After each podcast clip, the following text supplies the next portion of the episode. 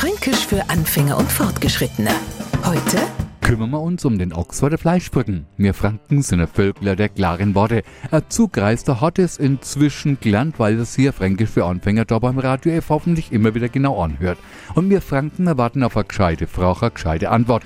Natürlich entscheiden wir dann ganz ob die Antwort gescheit war oder ein wenig blöd. Kommt uns Nürnberger Franken jetzt einer daher und erfüllt mit seiner Antwort nicht ganz das, was wir von ihm erwarten, dann muss er sie auch hören. Na, das hätte man der Ochs von der Fleischbrücken auch sagen können. Von dem Ochsen kann sich jeder Neunürnberger ein genaues Bild machen. Gehen Sie ganz einfach über die Fleischbrücken Richtung Hauptmarkt, dann schauen Sie nach links nauf, da hockt ein Rindviech. Und offensichtlich mm, machen Sie den Eindruck, Sie wären das Gleiche, wenn Sie am Franken eine dumme Antwort geben. Fränkisch für Anfänger und Fortgeschrittene. Täglich auf Radio F. Und alle Folgen als Podcast auf podu.de.